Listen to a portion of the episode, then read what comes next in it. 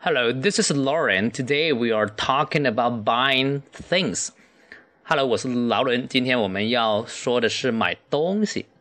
Now we're gonna learn some basic sentences. 现在我们学一些基本的句子。I'm looking for a pen. I want a ballpoint pen. Do you have any good ones? What's on sale? What's your best buy? Do you have any specials? I like this. I'll take it. How much is it? OK，都是非常简单的句子哈。I'm looking for a pen，就是我要找什么东西哈。一般开场白都说 I'm looking for，我要什么？我还可以说是 I want，I want a pen，我要一支笔也是可以的哈。OK，第二句就是了哈，I want a ballpoint pen，我要一支圆珠笔。 圆珠就是 ballpoint pen，像球一样的尖儿，ballpoint。Do you have any good ones? Do you have 这个句法就不用讲了哈，我们必须要知道的。Do you have any good ones？这个 ones 就来代替 pen，其实就是 Do you have any good pens？What's on sale？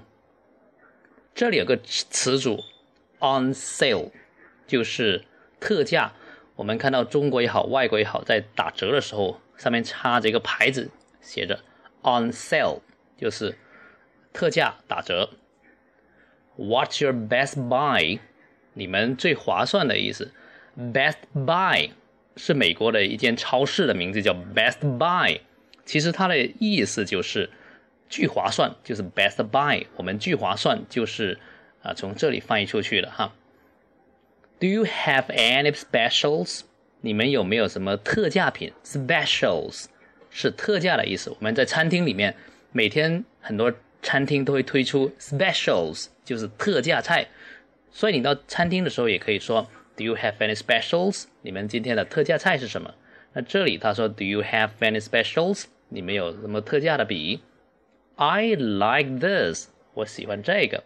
I like this，很简单了。I'll take it，我要了就是 I'll take it。OK。How much is it？啊，这一句很多人都懂了哈。How much is it？这个是多少钱？比如说，嗯，买什么东西都好。不过我们经常说 How much？How much？其实还没有把话说完哈。How much is it？OK，我再连着读一次哈，读快速一点的。